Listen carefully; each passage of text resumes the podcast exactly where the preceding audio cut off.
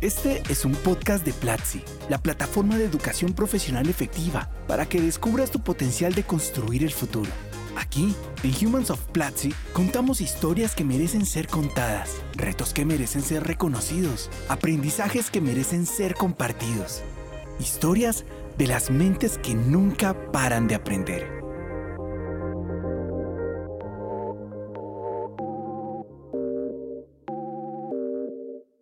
Bienvenidos o bienvenidas a Humans of Platzi, el podcast donde conocemos las historias de nuestros profesores, nuestros estudiantes y también, por supuesto, las personas que hacen parte del equipo de Platzi. Hoy estoy muy feliz porque tenemos a un invitado súper especial. Hoy vamos a entrevistar a nuestro decano, de la Facultad de Diseño en Platzi, Daniel Torres Burriel. ¿Cómo estás, Daniel? Bienvenido a Humans of Platzi. Hola Isis, estupendamente estoy súper feliz de estar aquí contigo charlando.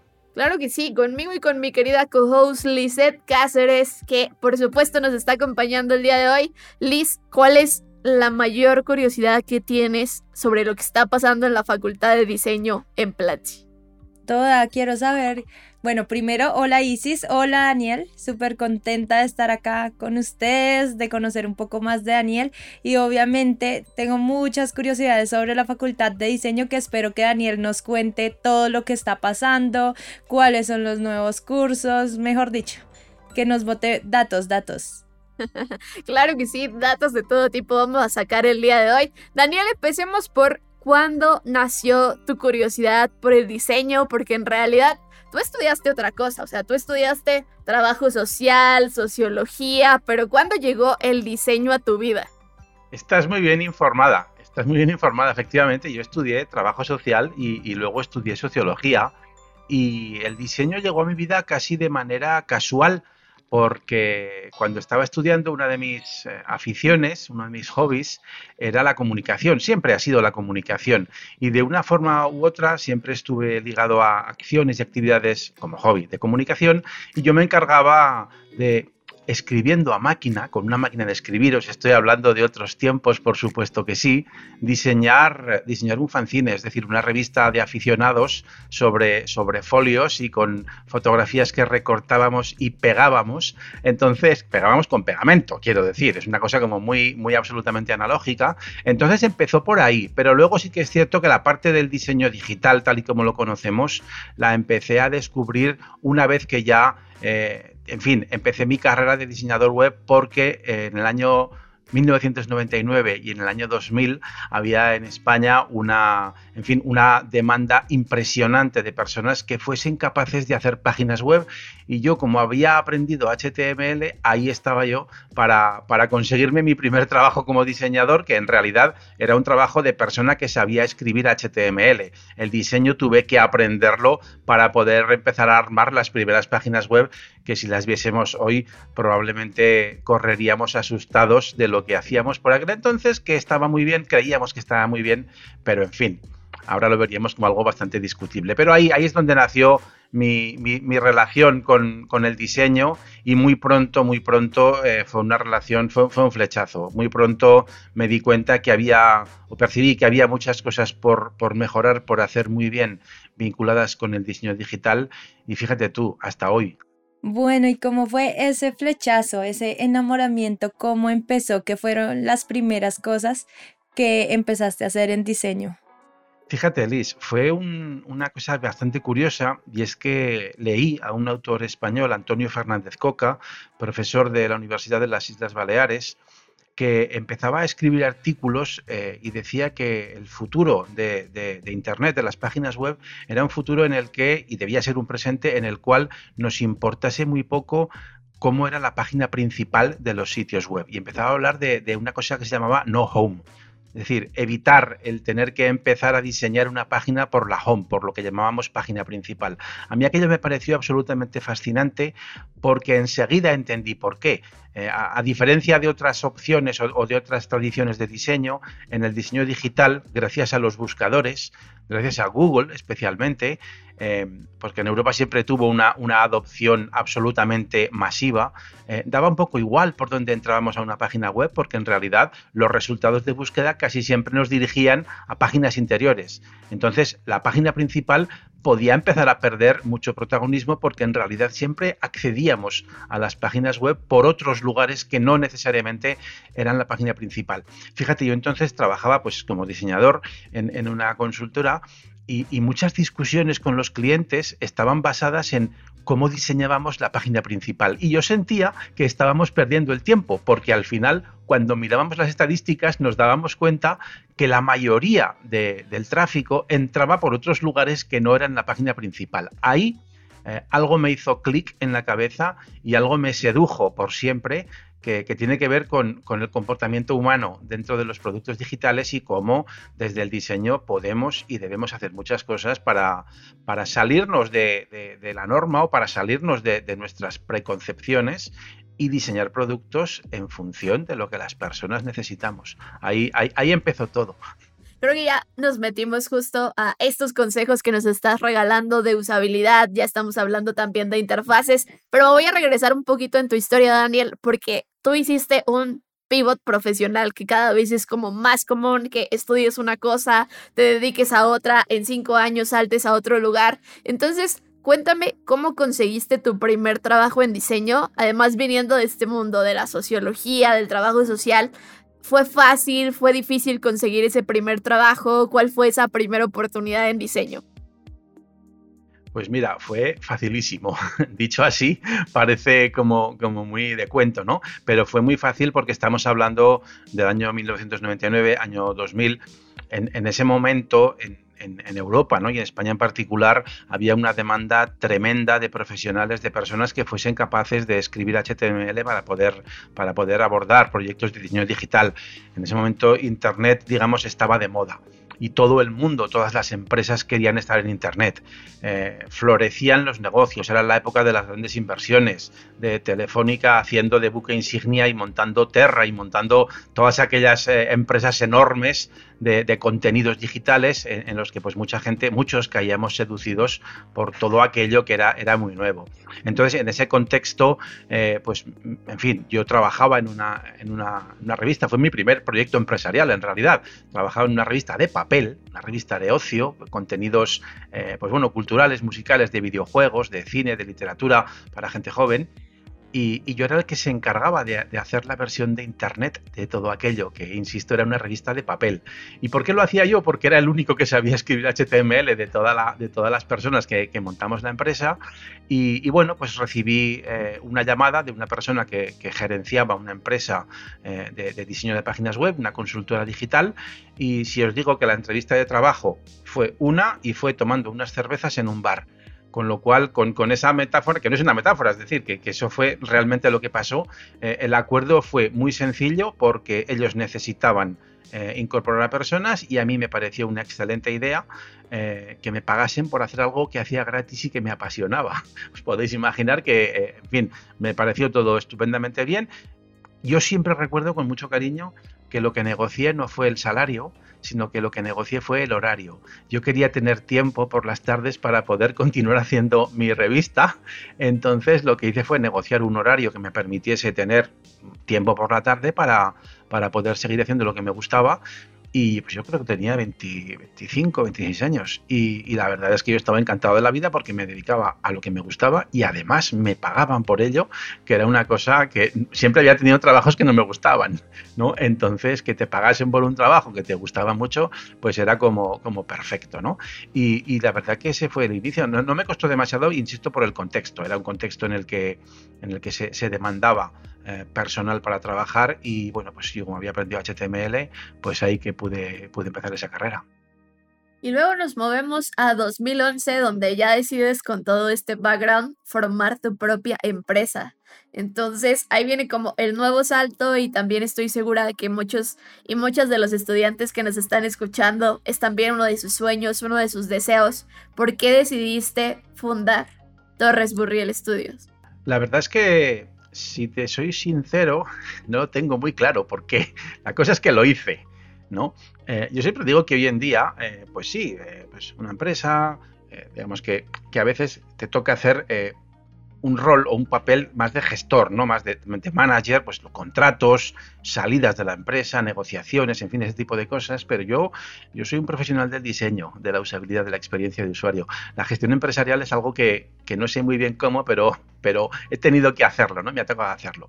Lo, monté básicamente porque yo anduve muchos años trabajando como freelance y sí que es cierto que llegó un momento en el que eh, humanamente era imposible abordar más trabajo. He tenido la fortuna, la inmensa fortuna de tener siempre muchísimo trabajo y llegó el momento en su día de, empezar a contratar equipo. Si, os soy sincero, la pista me la dio una clienta, una, una, muy buena clienta que siempre, siempre me ha hablado de manera directa, honesta, transparente y cuando ha hecho falta de manera cruda y me dijo, Daniel, estás a punto de, perder una de las cosas que más me gusta de ti como profesional y es el cumplimiento estricto de tus compromisos con las fechas. Y aquel, aquello, aquello la verdad que fue como, como un puñetazo en la tripa, porque dije, demonios, aquí está pasando algo. Y recuerdo que terminé la reunión con la clienta, me fui a casa, me tumbé en la cama mirando al techo y estuve pues tres o cuatro horas mirando al techo, simplemente dejando pasar el tiempo y ahí me di cuenta que efectivamente que mi, tiempo como freelance había terminado y tenía que plantearme pasar a otro nivel, que era empezar a reclutar un equipo para que me ayudase a, a llevar un proyecto que en realidad funcionaba, estaba funcionando Em, y así fue. La verdad es que fue un proceso, un proceso que tuvo fricción. ¿eh? Personalmente para mí tuvo fricción, pero si no duele, no cura y no se crece. Con lo cual, eh, yo creo que la decisión fue correcta y, así empezó. La verdad que empezó así y, es una aventura absolutamente, como diría yo, una aventura increíble. Justo, justo te iba a preguntar sobre eso porque obviamente emprender no es nada fácil y es algo que no todo el mundo lo logra. Entonces, ¿cómo has podido mantener eh, pues esta empresa y qué aprendizajes así fuertes te ha dejado este emprendimiento? Eh, ya, siento decirte que tampoco lo tengo muy claro cómo he logrado mantenerla, porque como te digo, como os digo, yo no tengo estudios empresariales. Yo, no tengo estudios empresariales, no en mi familia nadie. Ha, soy el primero que ha tenido una empresa, pues mi, hermano, mis padres, mis abuelos. Eh, digamos que en, esa, en esa parte me ha tocado ser pionero y he aprendido un poco pues con ensayo y error, eh, un poco dándome golpes contra las paredes a medida que iba avanzando por el camino. Entonces eso lo ha hecho, como te diría yo, lo ha hecho muy interesante. Eh, lo ha hecho muy interesante porque es cierto que, he aprendido mucho por el camino y, bueno, pues en fin, uno cuando lo, cuando lo revisa, así con el paso del tiempo, ¿qué te iba a decir? Pues se siente orgulloso ¿no? de, haber aprendido y de haber crecido. Eh, básicamente, eh, desde mi punto de vista, ha sido una cuestión de, las tres P's, ¿no? De, paciencia, de prudencia y de perseverancia.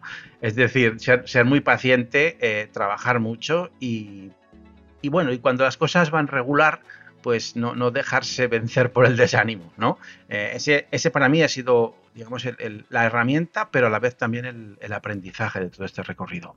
Y hace un rato mencionabas también que pues prácticamente tienes como todas estas barras de trabajo de freelance, también como quizá como empleado, como parte de un equipo en una empresa y también la parte de fundar tu propio equipo. Y quiero preguntarte un poquito más sobre la primera porque seguramente también hay muchas personas acá que están pensando en ser freelance pero no tienen idea de cómo. Y tú lo dijiste hace un rato, lo lograste con mucho éxito, siempre tenías trabajo. Entonces, si miras para atrás, en ese tiempo en el que tú estuviste freelanceando, ¿cuáles serían como ese consejo clave o ese par de truquitos, por decirlo así, que puedes compartir con nuestra audiencia? Claro, y, me alegra que me lo preguntes porque si no puede parecer que ha sido una cuestión de suerte o una cuestión de azar eh, y no tiene nada que ver con eso. Em, el truco, que no es un truco, es, una metodología de trabajo, ha sido, en mi caso fue escribir en mi blog. Yo empecé a escribir en mi blog en el año 2003. al año que viene hará 20 años, que es una cosa que a mí me, da vértigo pensar en ello. Ha sido escribir en el blog, escribir con muchísima frecuencia, eh, cuando he podido, pues todos los días, a veces más de una vez por día. Eh, cuando no he encontrado temas, pues he tenido que aprender inglés para leer lo que contaban otros en inglés y adaptarlo a, español. Eh, eso es lo que he hecho. básicamente es trabajar mucho escribiendo, escribiendo y aprendiendo, porque escribir en un blog quizá ahora no está muy de moda, pero es una herramienta fabulosa para, para, aprender, para aprender porque lees lo que escriben otras personas, porque aprendes a sintetizar, porque aprendes a resumir, porque aprendes puntos de vista diferentes y además aprendes a escribir. Es decir, eh, te das cuenta que escribir es muy difícil, muy complicado y escribir en el entorno digital brinda unas posibilidades increíbles porque los formatos eh, son maravillosos. No solamente es una cuestión de texto, es una cuestión de, interacción, de vídeos, de mapas, de documentos. En fin, hay un, montón de, de, objetos que podemos utilizar para escribir en un blog y yo aprendí así. ¿Qué me trajo eso? Eso me trajo posicionamiento, eso me trajo visibilidad, eso me, me trajo, pues bueno, una cierta capacidad de influencia de influencia en el sentido de, o, de ser un poco referente, ¿no? Pues porque en español hace 15 años había muy poco escrito sobre usabilidad. Eh, aún hoy en día, hablando de libros, pues hay mucha gente que se queja de que es que no hay libros en español de, diseño y de usabilidad. Pues ponte a escribirlo en lugar de quejarte, ¿no? Si lo, si lo hice yo, te aseguro que yo sacaba notas muy modestas en la universidad.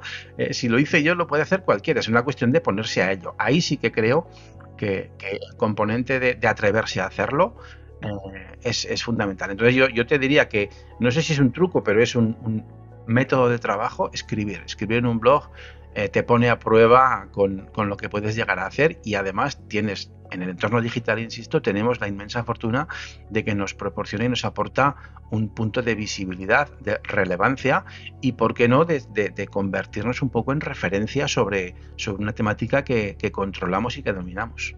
Bueno, Daniel, y aparte de tu blog, sabemos que también tienes tres libros.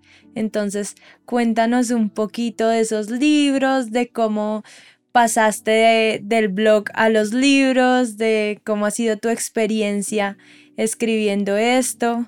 Mira, Liz, el primer libro es casi, lo miro un poco como un primer amor, ¿no? Con, cierta ternura, porque ese libro eh, es un libro que no, no es necesariamente de diseño, porque yo estudié trabajo social y estudié sociología, y el primer libro se titula Manual de Internet para Trabajadores Sociales es un libro publicado en el año 2001, creo que fue 2001-2002 que trata de eso, de, una especie de manual para que las personas que trabajan en el ámbito del trabajo social eh, en aquel momento pues pudiesen tener un acercamiento a Internet como herramienta que les podía ayudar y les podía facilitar parte de su quehacer profesional. Y ahí digamos que ese fue un ejercicio de recopilación de conocimiento básico pues de navegación por Internet, de uso de correo electrónico, de uso de diferentes eh, servicios de Internet y, de bueno pues cosas como, como, manejar una libertad de direcciones no pues para organizar contactos cosas de esas. Esto tenemos que verlo en el, insisto en el contexto del año 2000 eh, donde ni internet eh, en España que es donde yo trabajaba era algo mainstream ni mucho menos y por supuesto no lo era en el ámbito profesional ¿De acuerdo? Entonces, en, ese contexto, eh, enseñar a profesionales de, algo tan poco tecnológico como la acción social, eh, pues era un ejercicio un poco de adopción o de alfabetización. Ese fue el primer libro y yo recuerdo con muchísimo cariño el proceso de escritura porque me tomó, pues yo tenía exactamente 27 años eh, y en lugar de pasar un verano de vacaciones, pasé un verano de escribir un libro. Y eso pues difícilmente se olvida, porque a veces decía, pero ¿qué hago yo aquí en mi habitación escribiendo cuando podía estar en la playa, en la piscina o con mis amigos por ahí, ¿no? Pero la verdad que fue un ejercicio absolutamente satisfactorio, absolutamente satisfactorio. No gané ni un centavo con, aquello, pero, fue absolutamente satisfactorio. Los, demás, el siguiente libro me lo publiqué yo, lo edité yo, porque, me parecía que había que contribuir y había que empujar a, tener publicaciones en español sobre estas materias y lo que hice fue una curación de contenidos, de artículos escritos en el blog, pues creo que van por 3.500 artículos originales sobre, sobre usabilidad, experiencia de usuario, y en fin, toda esta disciplina.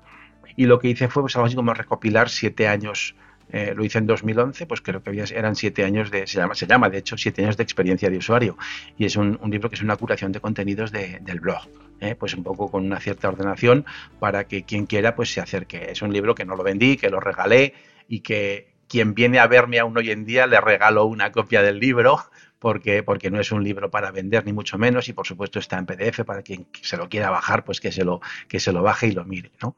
Y el último sí que es el, único libro, digamos, con un componente un poco más profesional, eh, porque algo de dinero sí que gané con ese libro, pero bueno, no se puede vivir de escribir libros, o al menos yo no puedo vivir de escribir libros en ningún caso, pero sí que es una experiencia también que te pone a prueba, te pone frente al espejo.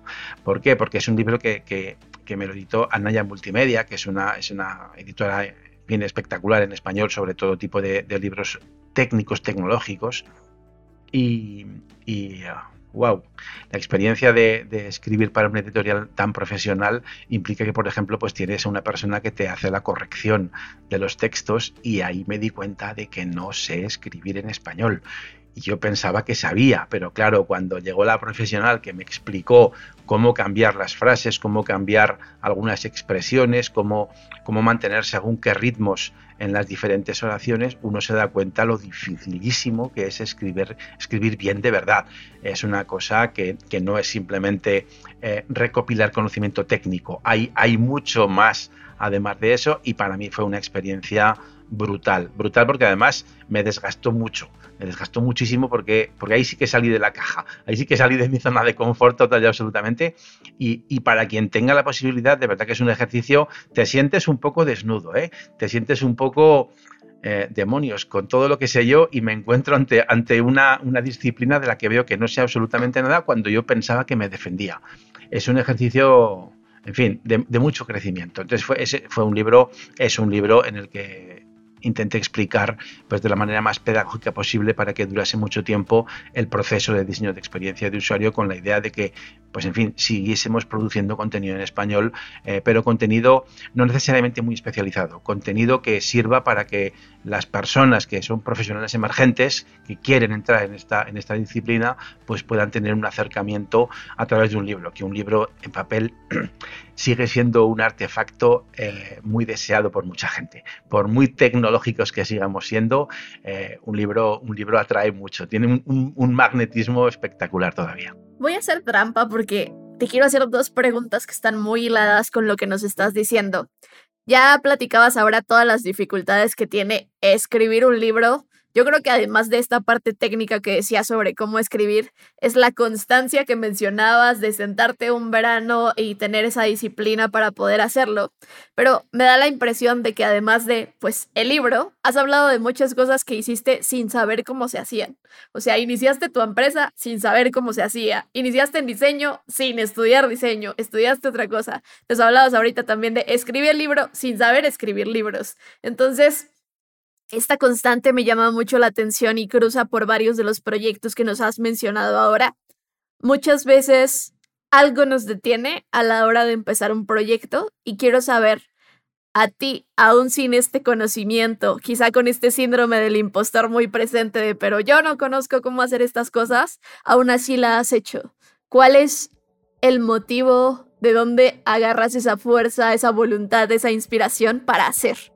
Es un análisis muy certero el que haces. Eh, yo creo que es pura rebeldía. yo siempre he sido un tipo muy rebelde. Quiero decir, yo de pequeño era un trasto, eh, yo de adolescente era un tipo insoportable y con 25 años quería prenderle fuego al mundo. Solamente me he calmado después de cumplir 45 45, 46 años, ahora tengo 49. Me he calmado a estas alturas de la película. Eh, pero creo que es un punto de rebeldía, de decir, ah, que me dices que no puedo, pues vas a ver tú, ¿no?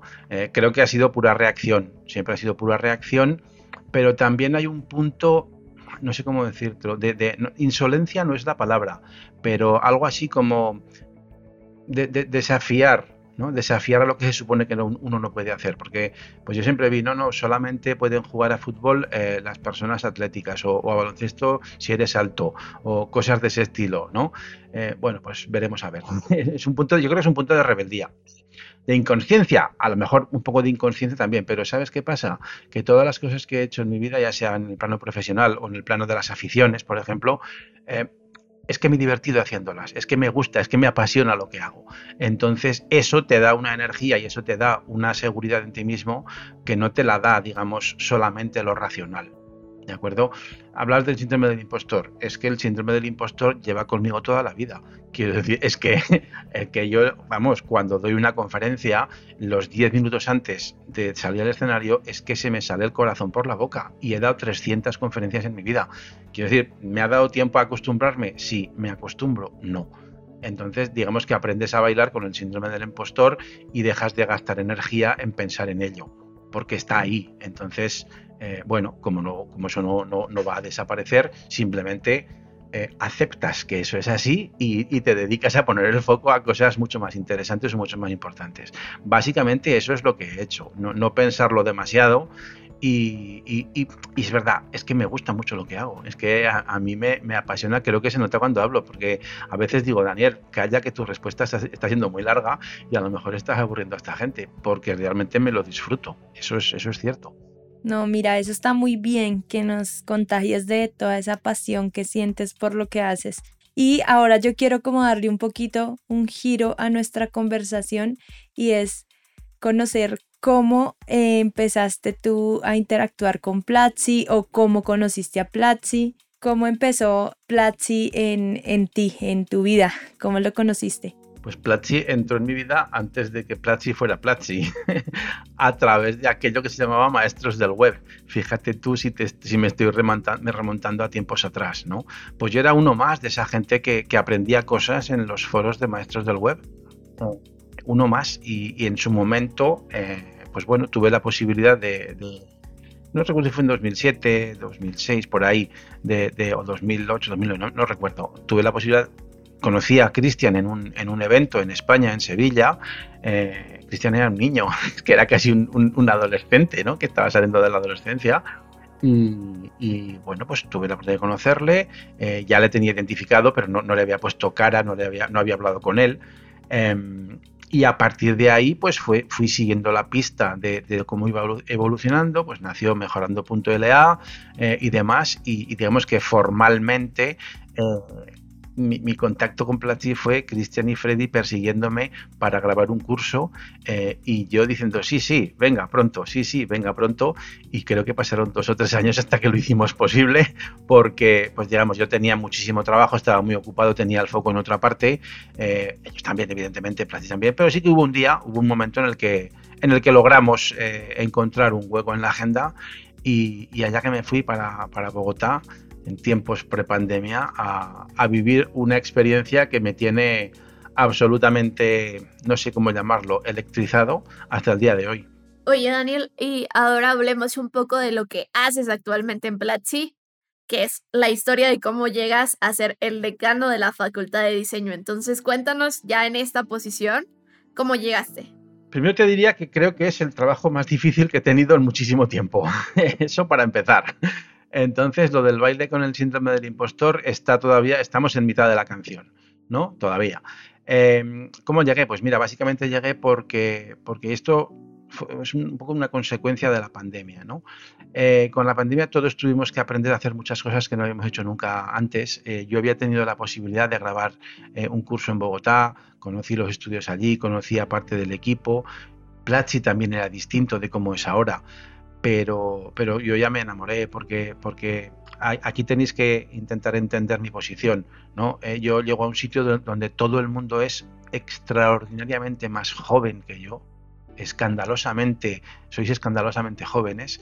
Eh, entonces, para mí, eh, que yo no, yo no tengo hijos y no tengo hijos mayores y no tengo, digamos, una, una, un día a día en el que me relacione con gente de 20, 25 años, es una cuestión generacional, y claro, mm, tratar de tú a tú a gente tan talentosa y de la que uno aprende, eh, pues a mí me rompe los esquemas, porque tradicionalmente ha sido al revés. Yo en la universidad, mis alumnos son gente muy joven y soy yo quien les enseña o quien formalmente les enseña. Entonces, cuando se cambian los papeles, eh, a, mí me produce, me produce un choque bastante fuerte. ¿De acuerdo? Entonces empieza así.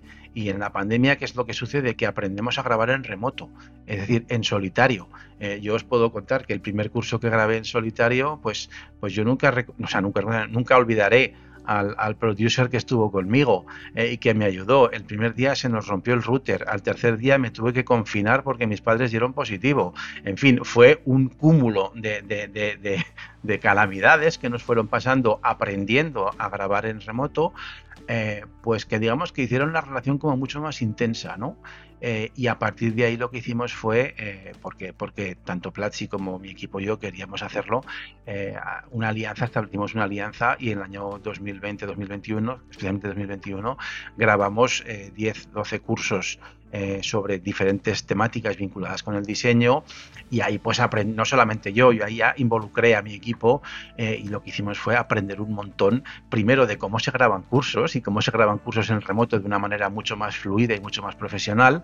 Eh, y bueno, luego también la experiencia de, localizar eh, profesores y profesoras, porque hasta el momento no habíamos tenido la, la necesidad yo nunca tuve la necesidad de contratar profesorado. ¿Por qué? Porque lo hacía yo. Yo hacía siempre el papel de profesor, pero llega un momento en el que teníamos que, en fin, enseñar otras caras y otras voces, no solamente Daniel.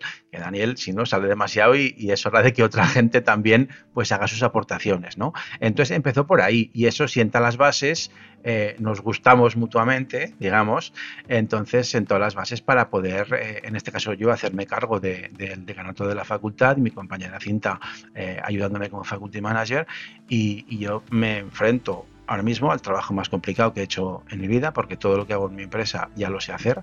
Eh, obviamente que lo puedo mejorar, evidentemente sí, pero esto no lo he hecho nunca antes. Entonces, eh, trabajar en un equipo muy talentoso, una empresa que trabaja rápido, donde hay que moverse rápido, donde, en fin, eh, trabajar en remoto, trabajar en diferentes horarios, hay un gap cultural evidente, compartimos eh, idioma y eso, eso nos ayuda a todos a ser en fin, más competitivos, pero eh, yo siento un, pequeño choque cultural eh, y bueno, pues aprendiendo todos los días, es no es ningún impedimento, es simplemente una realidad y entonces, vamos, a mí me, fuerza y me obliga a aprender un montón desde cómo abordar algo que no se conoce, cómo gestionar un conflicto o cómo gestionar una alegría y un éxito. ¿De acuerdo? Entonces es, un trabajo, en fin, con, mucha diversidad en los matices y en, el tipo de obligaciones y de cuestiones que tenemos que llevar a cabo. Eh, y yo me lo estoy pasando, no lo exteriorizo demasiado, eh, pero me lo estoy pasando como un niño pequeño en un parque de atracciones. O sea, eh, es, impresionante las oportunidades que, que, no sé, que yo le veo a, una compañía como Platzi y a veces pienso, bueno, pues eh, si no hubiera tenido una empresa, eh, creo que me hubiese gustado trabajar en un sitio como, un sitio como este, porque en realidad eh, puedes hacer casi casi lo que quieres dentro de los objetivos que, que, hay que cumplir como compañía, pero digamos que las posibilidades de actuación y de trabajo son, son todas. Bueno, y aquí quiero retomar un poquito lo que hablábamos en el principio de ¿Qué cosas nuevas o qué estás implementando en la facultad de diseño? Pues mira, Liz, de momento lo que estamos haciendo es eh, tener equipo. tener equipo porque partíamos de, pues de, un campo de fútbol donde no había nadie en el vestuario ni en el banquillo, ¿no? Entonces, o había muy poca gente que estaban pasando de manera circunstancial por allí. Entonces, estamos trabajando en tener un equipo, en hacerlo fuerte y a la vez que hacemos eso, ahí sí que tenemos la posibilidad y la oportunidad de generar y de documentar pues toda una serie de procedimientos y de metodología para que la facultad y para que todas las personas que se vayan involucrando en la facultad, digamos, podamos aprender a la vez eh, al menos los, los, los los pasos básicos para poder trabajar en el futuro. Entonces, equipo, procedimiento y evidentemente un roadmap que nos planteamos ambicioso, alineado primero, como no podía ser de otra manera, con los objetivos de la compañía, eso, eso está clarísimo, tiene que ser así, pero también intentando observar, eh, en fin, tanto a estudiantes como al mercado. Es decir, los estudiantes eh, y las estudiantes nos piden muchas cosas, nos lo piden de manera eh, insistente y apasionada y el mercado se mueve de manera rápida también. Eh, ¿Cuál es la ventaja de trabajar en diseño? Que el diseño tiene muchísimas facetas. Podemos estar hablando de product design, podemos estar hablando de diseño visual, podemos estar hablando de videojuegos, podemos estar hablando de impresión 3D, podemos estar hablando de no code, podemos estar hablando de animación, de interacción, de motion graphics, es decir, tenemos una paleta de colores, nunca mejor dicho, espectacular y eso nos obliga primero a hacer una búsqueda exhaustiva de personas que nos puedan ayudar en la facultad y a la vez de hacer una búsqueda, una búsqueda mucho más exhaustiva de personas que nos puedan ayudar como profes.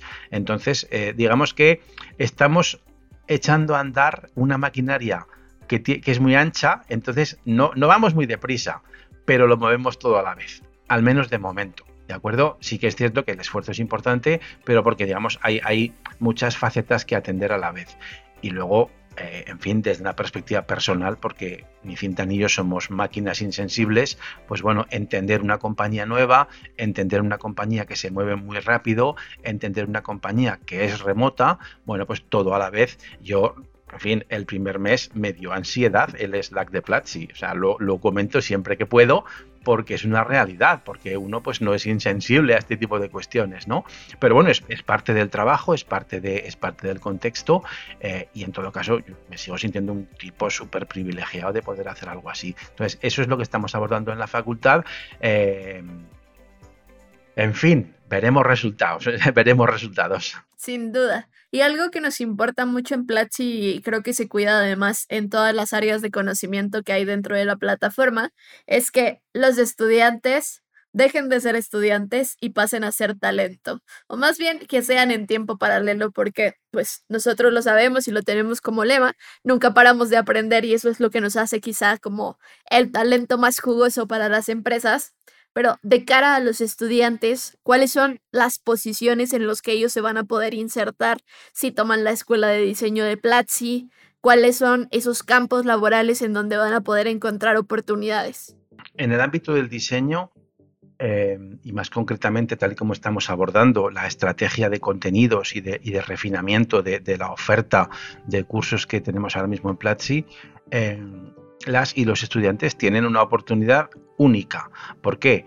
Porque aunque suene como a comercial, tienen la oportunidad de elegir a dónde quieren encaminar su futuro profesional y yo diría casi casi con garantías de éxito. ¿Por qué? Porque estamos en un momento en el que todo lo vinculado con lo digital eh, está creciendo. Está creciendo. Las empresas necesitan muchísima fuerza de trabajo en el ámbito de lo digital. En el ámbito del diseño digital también. También. ¿Por qué? Porque son disciplinas que están, el diseño especialmente, y el enfoque que le estamos dando es un, es un enfoque muy vinculado, vinculado muy de cerca con los aspectos de negocio. Aquí no estamos hablando de arte. El arte está muy bien, pero el arte está en otro sitio, está en otro lugar. Aquí estamos hablando de vincular unos conocimientos con elementos de empleabilidad. Y la realidad es que el mercado hoy en día eh, necesita profesionales del diseño que ayuden a las compañías a vincular su producto con el negocio y con los futuros clientes, con los usuarios. Esos son quienes llamamos usuarios, que bueno, pues a veces son clientes y en la mayoría de las ocasiones son futuros clientes.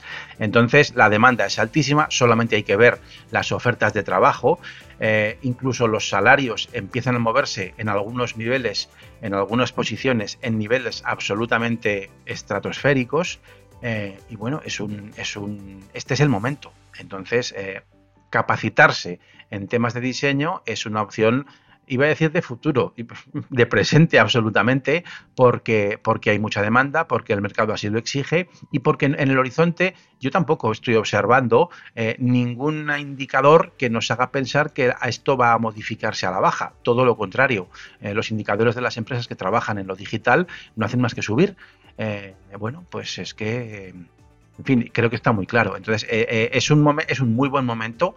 Eh, yo hace tiempo ya estamos percibiendo, tanto en Platzi como fuera de Platzi, objetivamente en el mercado, mucha gente que está pivotando su carrera profesional y la pivota con éxito con salida directa a empleabilidad. Es decir, yo soy arquitecto o yo soy mm, carnicero, pero me formo, me capacito en temas vinculados con el diseño, eh, y si luego, claro, trabajo, me esfuerzo y le echo horas, eh, que esto no es simplemente automático, hay un componente personal de compromiso importante, eh, estamos devolviendo o estamos llevando gente a otras posiciones profesionales donde están con altísimos niveles de motivación. Es un entorno absolutamente ideal. Y esto que os digo, yo tiendo a ser pesimista y conservador en, los, en las predicciones, en fin, os lo, estoy transmitiendo tal cual es porque, porque el futuro en ese sentido es bastante prometedor. Y bueno, Daniel, hemos llegado a la última parte del podcast, entonces tenemos dos preguntas que siempre le hacemos a nuestros invitados. La primera de ellas es si todos los cursos en Platzi se estuvieran quemando, Internet se está quemando y tú tienes la oportunidad de salvar un solo curso, ¿cuál salvarías y por qué lo salvarías? ¡Wow! ¡Qué pregunta! Pues mira, yo hoy en día, hoy, eh, salvaría el curso de trabajo remoto salvaría el curso de trabajo del trabajo remoto porque trabajar en remoto es muy difícil, es algo, algo más que trabajar desde casa y algo más que montarse, montarse un setup o, manejarse en Slack. Em, es muy complejo, es muy duro. Eh, con, con, cuantas más personas hablo trabajando en remoto, hay un sentimiento que compartimos que es el sentimiento de soledad. Es inevitable por muchos elementos tecnológicos que, añadamos y muchas dinámicas y muchos icebreakers y todo lo que quieras, hay un sentimiento de soledad, una sensación de soledad que es, fastidiada, pero que está ahí, es, es, inevitable. Entonces, toda la capacitación que tengamos y todo el conocimiento abierto que tengamos vinculado con cómo abordar el trabajo remoto, me parece que es fundamental para que la máquina funcione, es decir, para que estemos bien, para luego poder trabajar. Eh, porque si no estamos bien para luego poder trabajar, pues a lo mejor da un poco igual en que nos formemos porque no sabremos desplegarlo de una manera adecuada. Yo salvaría sin duda ese. Bueno, y ahora vamos con nuestra segunda pregunta. ¿Cuáles serían esos consejos que le darías a tu Daniel de 15, 16 años que te hubiera gustado saber en ese momento que sabes ahora, pero pues que no tuviste en cuenta en ese momento? Tres consejitos. es una pregunta muy, pero que muy difícil. es súper difícil. Eh, pues mira, yo el primer consejo que me, da, que me daría ese Daniel de 15 años sería, Daniel, cierra la boca un poco más, porque en boca cerrada no entran moscas. Es decir, contén un poco mm, el cómo, o sea, no, no, dejes de ser espontáneo, pero, pero modéralo, ¿eh? con moderación. Ese sería el primer consejo. El segundo consejo eh, yo creo que sería incidir en que, en que no hay que rendirse, en, el tema de la, perseverancia. Ese, me parece, a veces uno flaquea y a veces uno se deja llevar por el desánimo. Es muy difícil, pero, pero al final esto es una carrera de fondo. Esto es una carrera de fondo y, yo eso me lo, me lo recordaría, me lo, me lo recordaría con 15 años.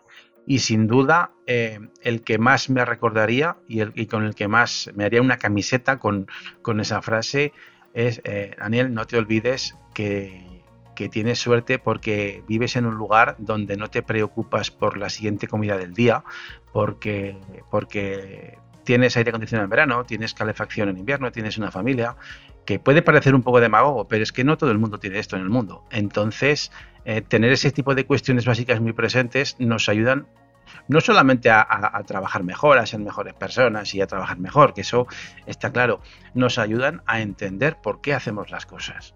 ¿De acuerdo? Y a dejar de quejarnos por estupideces. Yo me he quejado cien mil veces por auténticas estupideces y, eso es una pérdida de energía absolutamente nada rentable.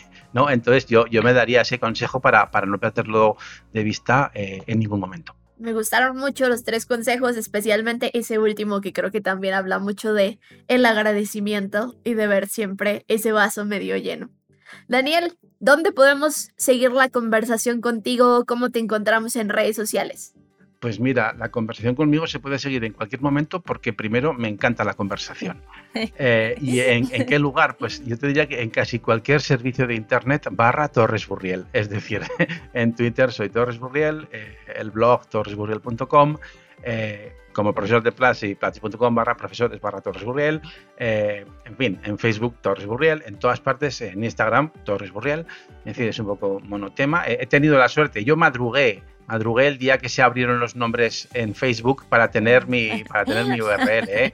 Me levanté a las 3 de la mañana para, para estar en la hora del Pacífico en la que se abría la elección de nombre, estoy hace años, pero sí, me tomo la molestia de que cuando sale un servicio de monitorizar servicios para, para asegurar siempre que se pueda el tema del naming, entonces casi cualquier servicio barra Torres Borriel, pues ahí estoy y vamos, absolutamente encantado de, de, participar en la conversación. Así que no en vano y con mucho esfuerzo ahí tenemos pues una arroba muy fácil de recordar. Liz, ¿dónde te podemos encontrar? A mí me pueden encontrar en Instagram como Liz-Santana89ph. Súper, pues los invito a todos a que nos cuenten cuál es la lección que se llevan de este podcast, qué es lo que más les gustó de la conversación. A mí me encuentran como arroba Isis con velo en todas mis redes sociales. Fue un placer estar aquí con ustedes compartiendo la conversación y nos vemos en un siguiente episodio de Humans of Platzi. Este es un podcast de Platzi, la plataforma de educación profesional efectiva para que descubras tu potencial de construir el futuro. Aquí, en Humans of Platzi, contamos historias que merecen ser contadas, retos que merecen ser reconocidos, aprendizajes que merecen ser compartidos, historias de las mentes que nunca paran de aprender.